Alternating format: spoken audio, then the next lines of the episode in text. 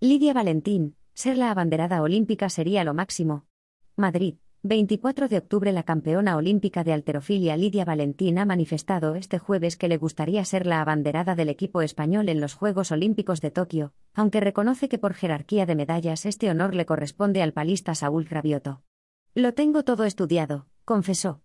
El piragüista afincado en Gijón tiene cuatro medallas obtenidas en tres Juegos Olímpicos, y la leonesa se ha traído una de cada una de sus participaciones en Pekín, Londres y Río de Janeiro, por lo que, según su parecer, sería la siguiente en la lista, aunque la nadadora Mireia Belmonte aporta cuatro preseas de sus participaciones en Londres 2012 y Río 2016. Tras unas vacaciones en Cuba a continuación del Mundial de Pattaya, Tailandia, donde fue segunda, Valentín, de 34 años, se veía sobre el podio en Japón como vislumbró en el foro Camino a Tokio organizado por el diario AS, la Fundación Deporte Alcobendas, Fundal, y patrocina a un deportista, aunque primero tenga que pasar por el preolímpico de Moscú en abril del 2020, Bielorrusia va a ser el principal enemigo, afirmó en referencia a su rival más directa en los últimos años, la joven de 24 años Daria Naumava.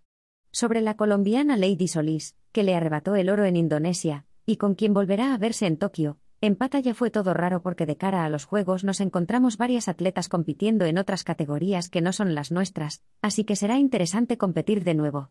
Las nuevas normas olímpicas reducen las categorías de la Federación Internacional de Alterofilia, IUF por sus siglas en inglés, de 71, 76 y 81 kilos a una única denominada de 76.